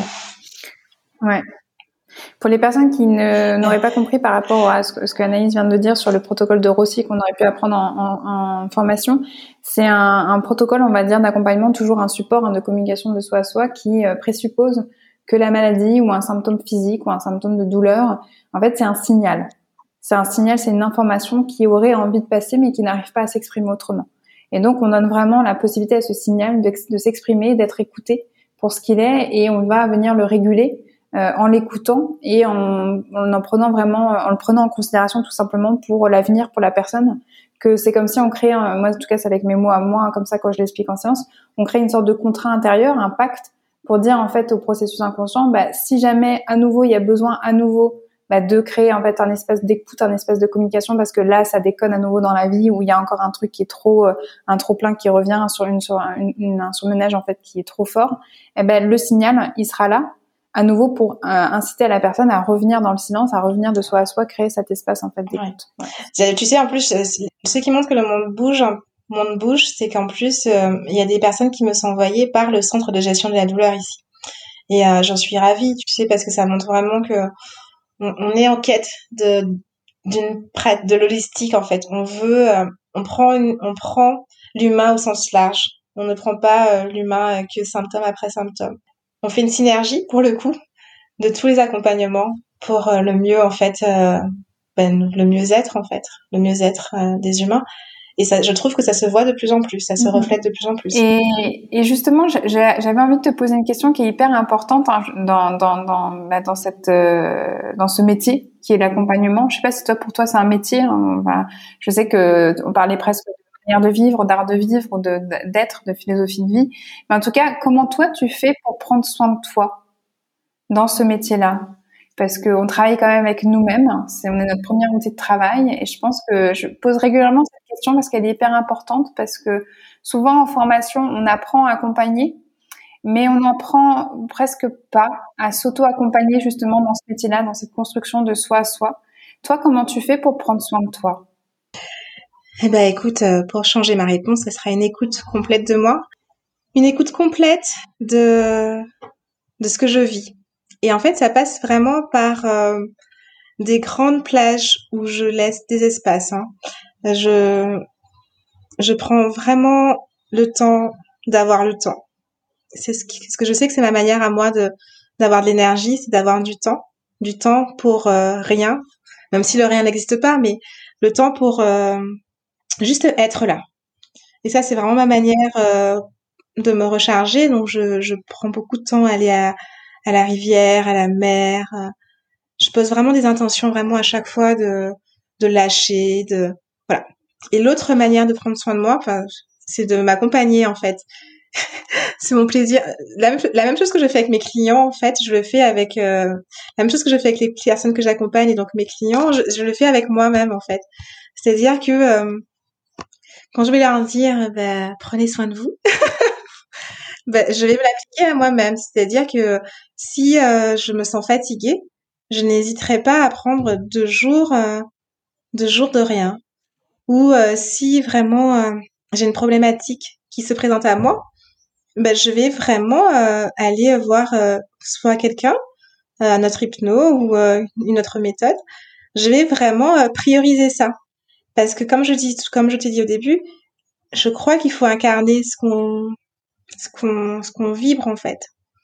Et, pour moi, pour moi, c'est impossible d'arrêter d'être euh, accompagnant euh, quand tu vas au supermarché et d'être accompagnant que quand, quand que, quand tu es dans ton cabinet. C'est pas, enfin, c'est pas impossible. En tout cas, c'est pas la manière dont je veux euh, pratiquer. C'est-à-dire que moi, je peux te parler. Je ne parle pas d'hypnose en disant le mot hypnose, mais souvent euh, et, dans mes conversations, euh, dans mes amis, dans mes conversations, dans ma vie de tous les jours, enfin moi l'accompagnement est au cœur en fait, parce que pour moi l'accompagnement c'est euh, fait pour rendre la vie meilleure et je pense que dans tout, on veut rendre la vie meilleure en permanence. C'est pas que quand je suis dans mon cabinet que je veux que les gens se sentent mieux ou que qu'ils se sentent en tout cas comme ils le veulent. Pour moi, transformer les choses, transcender les choses, c'est au quotidien, dans ma vie quotidienne, dans ma relation avec ma famille, dans ma relation avec avec mes compagnons, euh, dans ma relation, euh, dans, tout en fait. C'est euh, des outils qui sont au quotidien en fait, se synchroniser, être avec l'autre, être à l'écoute. Enfin, pour moi, c'est la base de l'humain en fait. Donc et justement, je crois que quand tu dis que tu prends des grandes plages en fait pour toi, de temps, tu laisses en fait du temps au temps pour être et ne pas faire, euh, c'est quelque chose aussi que tu, tu, euh, tu partages beaucoup hein, sur les réseaux sociaux. Tu montres hein, comment vraiment euh, tu crées en fait ces espaces en fait de toi à toi, de liberté, de retour en fait à toi. Et, et je pense qu'il faut vraiment que je le précise que tu le fais vraiment. C'est-à-dire que je, je, crois que tu es la personne. je vais peut-être me répéter, hein, mais je, je crois que c'est vraiment quelque chose que je veux transmettre. Je pense que tu es l'une des personnes. Si les gens ils veulent apprendre à se laisser en fait un espace de soi à soi, il faut qu'ils te suivent, il faut qu'ils t'écoutent. Euh, parce que euh, il y a vraiment cette idée où euh, moi je crois que je n'ai jamais rencontré quelqu'un qui savait autant respecter, même à défaut, même quand parfois ça t'énerve justement d'être comme ça, mais tu sens que tu n'as pas le choix que c'est ta manière d'être au monde, que c'est ta manière en fait d'être toi-même.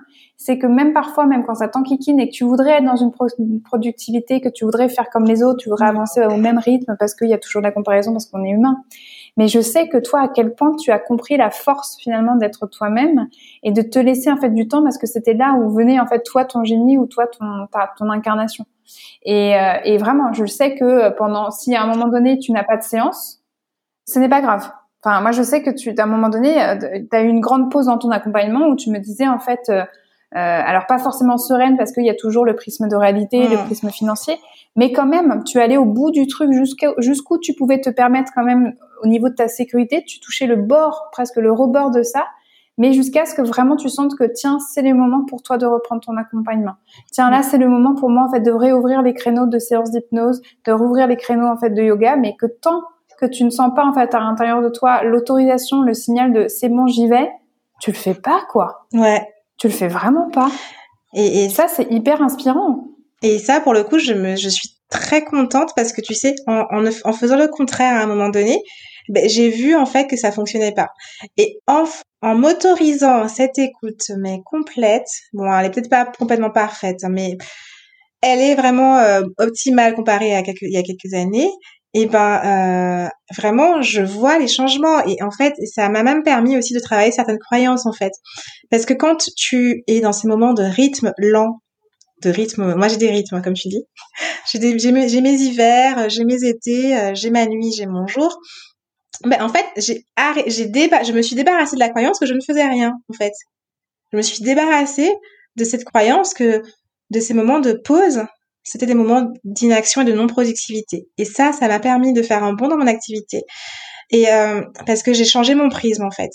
J'ai décidé que euh, mon style de vie était au service de mon activité, de mes activités en l'occurrence.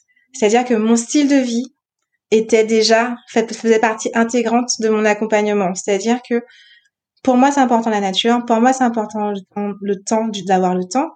Et les gens qui viennent me voir souvent sont dans cette quête également. Mais je peux leur dire que c'est possible. Et je peux, je peux, sans leur dire en fait, je, je n'ai rien à dire justement en tout cas, je, les vois dans cette position. En fait, tu sais, il y, a une, y a une expression euh, qui dit ça, c'est que parfois, tu dois voir la personne telle qu'elle est, telle qu'elle peut être, et pas telle qu'elle a l'impression d'être maintenant. Et moi, je, je, j'ai comme elle quelqu'un qui me dit qu'il veut faire, euh, qui veut mettre son style de vie au service de son activité, je n'ai absolument aucun mal à l'imaginer parce que moi-même, en fait, je le fais. Et, euh, et ça, c'est grâce au, bah, une, euh, enfin, c'est pas un travail, mais c'est grâce à une conscience, on va dire, euh, de, de, de croyance, en fait. Une conscience de, de, de mettre de, bah voilà, j'ai vraiment décidé à un moment que mon style de vie était au service de mon activité. Et depuis, bah déjà, non plus, j'ai plus de clients, mais en plus, surtout, je le vibre plus. Euh, surtout, bah, je, peux accompagner les gens dans cette transition, souvent dans des transitions professionnelles, où euh, je peux les accompagner parce que bah moi-même je suis passée par là en fait euh, et euh, et je l'ai je l'ai bah, je l'ai incarné dans ma vie quoi. Donc puis c'est souvent d'ailleurs pour ça que les gens viennent me voir d'ailleurs. Mais mais j'ai beaucoup de chance parce que tu sais à un moment je, finis juste sur ça parce que peut-être que ça peut intéresser les les auditeurs, c'est que un moment j'ai quand même eu un, un changement complet de une prise de hauteur complète sur ça. C'est vraiment, euh, tu sais, pendant pendant un moment, tu des fois, tu es dans une euh, posture où tu veux forcer quelque chose et euh, mais tu sens que c'est pas ça et tu continues à forcer. Et puis à un moment, tu lâches, hein. Tu lâches, tu tu te laisses vraiment guider par, ben, comme je disais, tu te laisses guider par ce qui vient à au moment où ça vient. Et tu vois que c'est très simple et très fluide. Et plus tu vois que c'est très simple et très fluide, et plus tu ratifies que c'est possible. Et plus tu ratifies que c'est possible, et plus tu le fais. Et plus tu le fais, et plus tu l'incarnes. Et plus tu l'incarnes, et ben plus, voilà. Et, et, euh, et, je me dis qu'un accompagnant, il, ouais, il, a ce, il a, il a cette, euh, cette obligation presque, je dirais, de, de le faire en sa propre. Mmh. super. Et, justement, je, voulais te demander, je ne sais pas si tu as déjà entendu cette question rituelle en accompagnante, mais c'est souvent avec celle, celle-là qu'on commence à conclure finalement l'entretien. C'est si tu pouvais revenir au tout début de ta pratique justement, quel est le conseil que tu te donnerais? Qu'est-ce que tu te dirais? Je me dirais ça, de mettre mes pensées et mes services au service de mon accompagnement, de, ne pas m'auto en fait polluer. Je me dirais ça. Je me dirais tu as tous les outils vraiment. Garde ça, garde cette, cette idée d'avoir tes pensées au service des gens qui vont venir te voir, cette idée au service de l'accompagnement, cette idée au service de du monde que tu veux contribuer à laisser émerger en fait. et que tout est possible. Ça, je pense que c'est quelque chose que, que récemment tu, tu, beaucoup. Hein, ça, de ce que j'ai vu dans ton, c'est une des dernières, enfin, je sais pas si je peux m'exprimer comme ça, mais j'ai l'impression c'est une des, dernières, des dernières couches de ton évolution de vraiment euh, ouais, euh, t'approprier ce sentiment que tout est tout est possible, quoi. Vraiment, tout est tout est mm. en mouvement, tout peut changer, tout peut évoluer. Même le truc où tu as l'impression que c'est gravé dans le marbre, que jamais tu vas t'en sortir. En fait, ça, c'est transformable en fait aussi. Je pense qu'en ce moment, tu vibres beaucoup, beaucoup là-dessus. Ouais.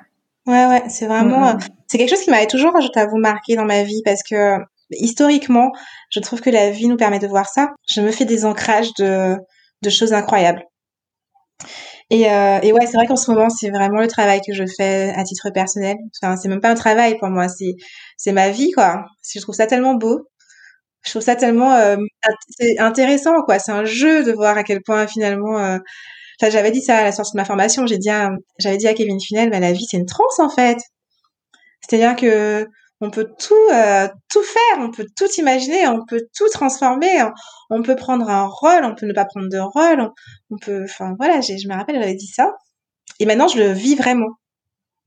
Tu sais, je, suis passée de, comme on dit dans Matrix, il y a une différence entre euh, connaître le chemin et, et l'arpenter, et, là j'ai vraiment euh, l'impression depuis quelques mois, quelques années, même plus quelques mois, de l'arpenter vraiment pour moi et pour mes clients surtout. Tout ce que je fais pour moi, de toute façon, je le fais pour euh, les gens que j'accompagne. Jusqu'à maintenant, j'avais une croyance très forte, et je crois qu'on en avait parlé, que euh, aimer, c'était souffrir, euh, faire des efforts, c'était compliqué.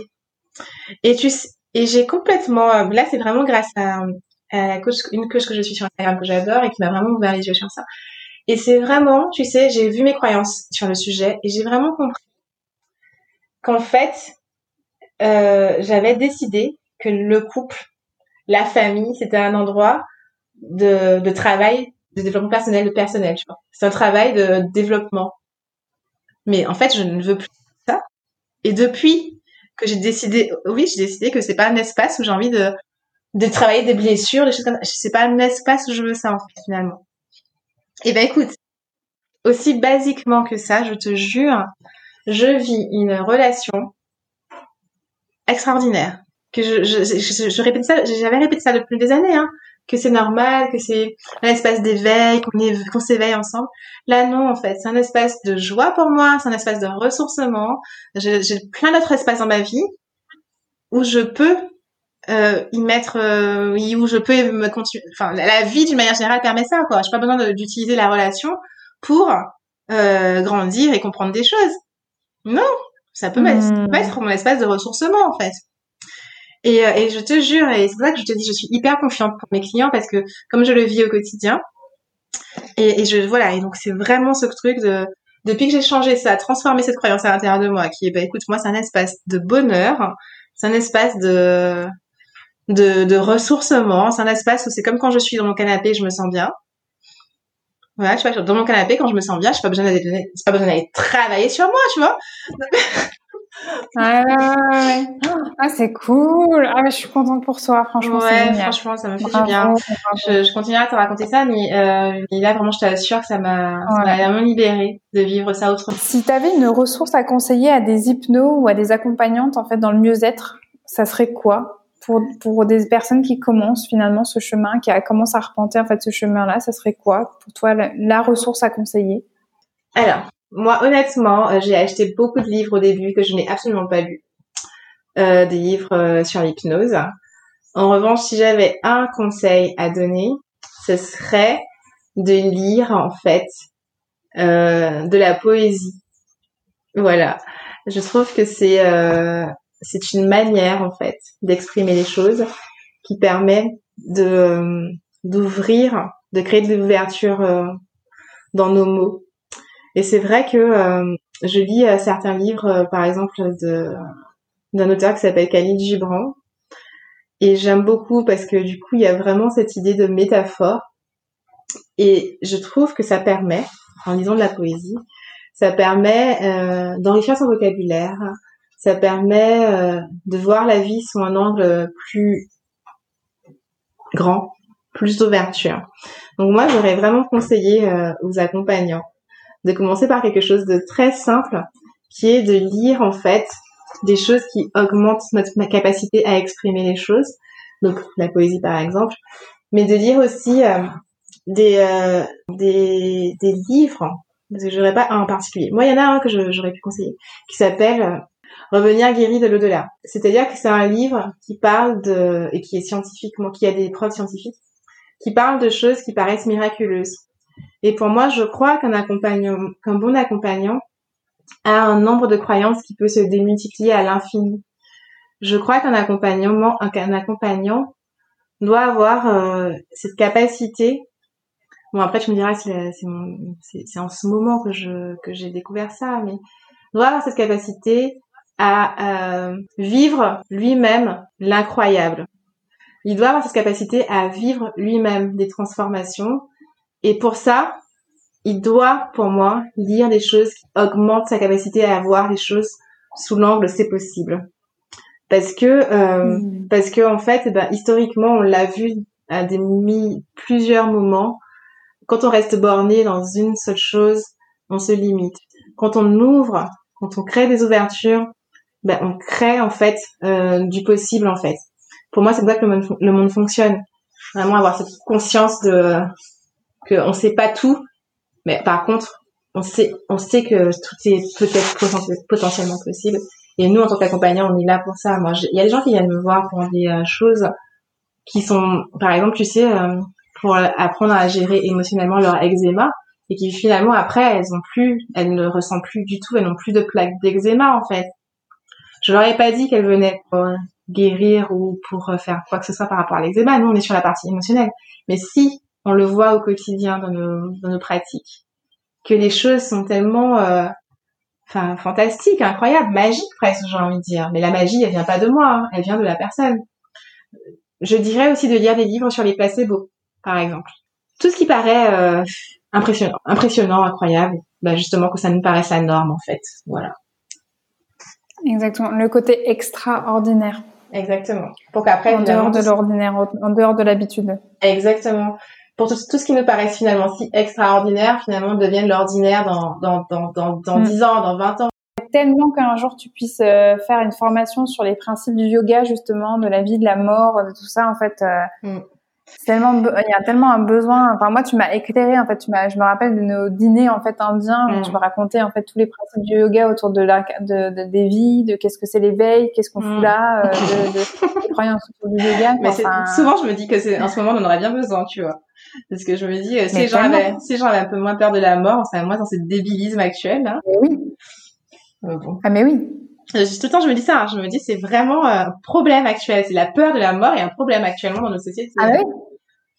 Ah mais oui, mais c'est un déni tellement impressionnant. Moi, c'est, c'est, de plus en plus des gens euh, qui viennent en fait travailler la peur de la mort, mais je suis en fait, alors j'essaye d'être à fond dans cette posture de page blanche, mais c'est extrêmement difficile puisque je sens qu'on a très très peu de matière là-dessus et que c'est tu vois inconsciemment on peut être page blanche et d'accueillir à peu près toutes les problématiques mais la peur de la mort ça fige quand même à l'intérieur. Ah il y a quelque chose où c'est vraiment tel un déni que en, en séance j'ai l'impression que ça freeze même l'accompagnement parce que euh, j'ai tellement en fait pas eu l'espace pour vraiment répondre moi-même à une partie de cette question même tout simplement de, de, me sentir safe dans le fait de poser cette question que, c'est assez limitant quoi. Et, et tu sais, bah, tu me connais, moi aussi je suis un papillon. Forcément, maintenant là j'ai commencé un podcast, j'en veux faire 15 autres. c'est clair. Mais il y en a un, c'est sur la mort. Mais il y en a un, c'est sur la mort. C'est vraiment en mmh. fait euh, de, de, prendre mon micro et de poser la question aux gens. Toi, comment tu fais? Est-ce que tu as peur de la mort ou est-ce que tu n'as pas peur de la mort? Comment tu fais mmh. pour avoir peur de la mort? Comment tu fais pour ne pas avoir peur de la mort quoi? Mais Et vraiment peut-être d'aller chercher même Mm. Tu vois, même Kevin Finel, j'ai envie de savoir, en fait, lui, arrivé à son stade, mm. qu'est-ce qu'il en pense de ce truc-là? Et pas euh, le mec qui fait, et pas le mec qui fait l'hypno, tu vois. Non, mm. toi, en tant que Kevin Finel, qu'est-ce que tu racontes? De tout ça Bien mm-hmm. sûr, ça va être coloré sa pratique, mais toi, en tant qu'être humain, là, tu me réponds avec toi, en tant qu'être humain, qui va mourir, là, qui va être dans un truc, dans une uh-huh. boîte ou cramer, uh-huh. en fait, à la fin de sa vie. Qu'est-ce que tu me racontes? Enfin, faut que je me calme, hein, parce que sinon, les gens, je vais leur foutre des crises en face, quoi. Mais... tu auras pas de clients après. Non, mais j'avais jamais pensé, mais maintenant que vous le dites, là. ah, c'est clair. Ah, là, mais, mais, ah mais parce qu'il y aurait tellement. Parce qu'il y a des formations sur tout sur toutes les peurs, sur tout, mais alors t'en as pas sur la peur de la mort, quoi. Mhm, mhm. Ah, la peur de la mort et la maladie, euh, parce que franchement, on est d'accord qu'il y aurait pas Oh. ça, euh, la vie elle aurait continué tout à fait normalement. hein. Et je pense pas que ce soit quelque Ah bah chose de de de- d'ancien, parce que je- avant mourir c'était normal en fait. C'est pour moi c'est quelque chose d'assez Ah. récent, tu sais. On a retiré, parce que tu sais avant les gens mouraient jeunes, hein. et c'était normal en fait. Ouais. T'avais je sais pas combien d'enfants. euh, et, et, bon, normal, j'exagère, c'est normal de mourir. Mais là, on est entré dans un truc où on est dans la survie. Puis je, lisais un auteur d'ailleurs qui parle de ça que j'aime particulièrement, qui s'appelle Omram, et il dit euh, les gens ils vivent pas pour pas mourir, mais en fait du coup tu tu tu t'es déjà mort. Et tu sais, j'avais lu un livre qui s'appelle comme ça, il y a ni mort ni peur d'un auteur. Bah après je, je je suis pas euh, je ne suis pas à la hauteur de cet auteur. Bon, c'est une croyance aussi de dire ça. Et d'ailleurs, tu sais quoi, j'ai même décidé Pourquoi? Parce qu'en fait, en, en, en étant, euh, c'est récemment que je me suis dit ça. Je crois que j'ai lu ça quelque part, je sais plus. Et c'est une dame qui disait que on peut trouver, on peut trouver les gens inspirants, mais il faut jamais, enfin, faut pas qu'il faut jamais, mais ne pas oublier de prendre de la hauteur, de, de prendre de la hauteur sur la question de l'unité qui est entre nous tous, Mhm. et que il faut jamais se dire que c'est c'est inspirant, mais c'est extérieur à moi en fait. Faut, faut Ah. plutôt, tu- tu- faut, faut plutôt le voir comme euh, c'est c'est quelque chose qui vibre en moi et qui est déjà déjà là en fait, et du coup j'en suis complètement capable. Ou euh, du coup euh, il, il est juste là pour me montrer quelque chose qui est déjà juste arrivé chez moi et qui est déjà là. Parce que de toute façon on est tous Ouais, c'est liés. beau. Ouais, voilà. Et j'aime bien parce que ça te, ça, ça retire l'aspect où, euh, bah ouais, je suis trop fan de, je sais pas, Kevin Finel. Bah non, en fait. Parce que je suis fan de ce qui me fait vibrer chez moi. Moi, Je suis fan de ce qui me renvoie et qui vibre à l'intérieur et qui peut-être veut dire qu'il y a quelque chose à faire sortir chez moi, en fait. Mais pas en, en, en termes égoïstes, hein. en termes euh, que, en fait, ceux qu'on admire, finalement, euh, euh, ben, en fait, il y a, il y a pas de, ils sont pas séparés de nous non plus, en fait. Bah, super. Et j'ai envie de te demander, hein, quels sont tes projets là en cours ou, ou tes futurs projets là dans les prochaines semaines, dans les prochains mois, dans les prochaines années euh, Qu'est-ce qui te vient quand je te dis ça? Ah, là, je suis un petit papillon. hein. J'ai toujours mis de projets. Alors, j'ai trois projets en particulier. Alors, je sais, je- quand j'écouterai ce podcast, dans, ce podcast dans quelques années, je verrai euh, lequel euh, finalement euh, a grandi le plus vite. Alors, un premier projet qui s'appelle Guadeloupe 2040, qui est un projet en fait d'écrire un livre euh, de futurisation. En hypnose, la futurisation, c'est vraiment de venir imaginer un futur possible. Et donc, un projet de futurisation, mais globale, sociétale. Imaginez la Guadeloupe du futur. Une Guadeloupe qui, qui serait... euh, voilà, bah, les outils, justement, tels que l'hypnose, ouais, bah, ce seraient des outils, euh, mais qu'on apprend limite à l'école, en maternelle. Sinon, ce serait évident de qu'il faut apprendre à- le fonctionnement de notre cerveau, tu vois. Ou, euh, manger sain serait aussi quelque chose de- d'une évidence, tu vois. Donc, c'est ça, ça c'est un de mes projets. Et un autre de mes projets actuels qui a un rapport en plus par contre avec l'hypnose et le yoga consiste à proposer en fait euh, dans les EHPAD et les cliniques euh, des accompagnements euh, en hypnose et ou en yoga. Alors je ne sais pas encore sous quelle forme, le projet n'a pas encore euh, complètement émergé, mais c'est quelque chose qui me tenait à cœur depuis un moment. Et là, de plus en plus, euh, je sens l'appel de proposer ça. D'une part parce que je, ma grand-mère euh, souffre de la maladie, d'Alzheimer. Et euh, j'ai aussi une de mes tantes qui a eu un AVC. Et j'ai été particulièrement touchée par le fait que je sais que l'hypnose et le yoga, ce sont des pratiques qui peuvent aider euh, dans ces cas-là. Et, euh, et c'est vrai que c'est bah, du coup c'est pas proposé pour l'instant. Donc euh, voilà, c'est ma pierre à l'édifice en ce moment, ça serait d'apporter ça dans les hôpitaux, bon, en Guadeloupe pour l'instant en tout cas. Voilà.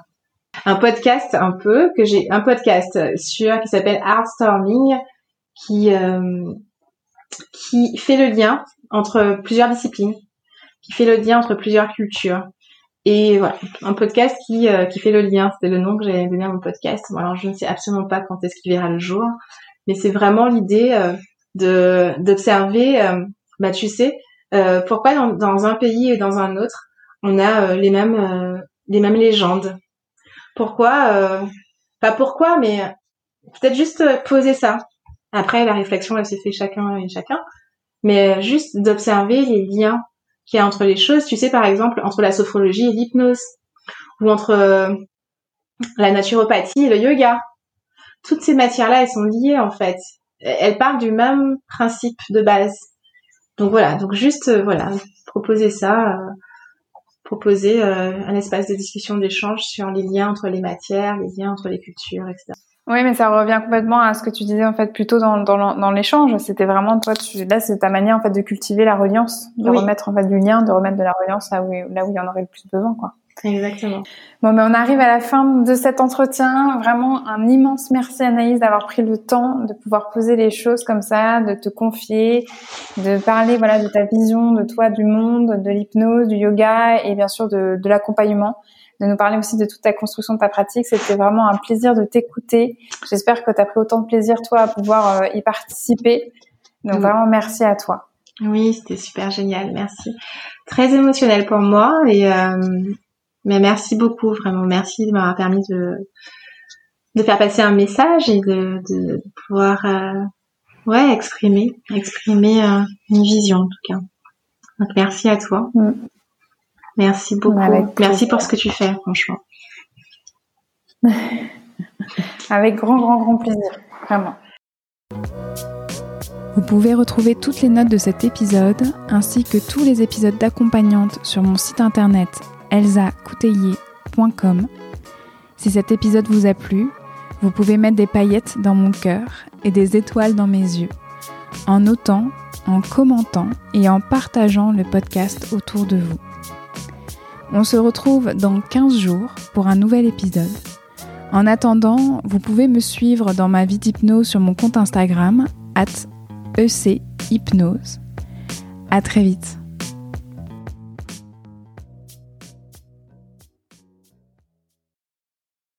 Hello, c'est Elsa Couteillé. Je prends juste quelques instants la parole avant cet épisode pour t'informer d'une actualité importante. Pour démarrer 2022 en beauté, j'ai envie de partager avec toi un moment privilégié. Pour la troisième année consécutive, je te propose de t'accompagner au travers d'un atelier spécial Boosté 2022. C'est un atelier plein de joie et de magie où je t'accompagne pour faire le bilan de 2021 et préparer au mieux 2022. Alors ici, pas de to-do list, pas de bonne résolution mais une connexion à soi profonde pour faire la rétrospective de l'année passée, s'ancrer dans le présent et se connecter au meilleur pour l'année à venir. Au programme, hypnose, écriture intuitive, introspection, émotion, intention, visualisation. L'atelier aura lieu en visio et en direct le mercredi 5 janvier prochain de 14h à 17h. Si cela t'appelle, tu peux t'inscrire à cette adresse, donc elsacouteiller.podia podia.com slash atelier-boosté-2022. Au plaisir de t'y accompagner.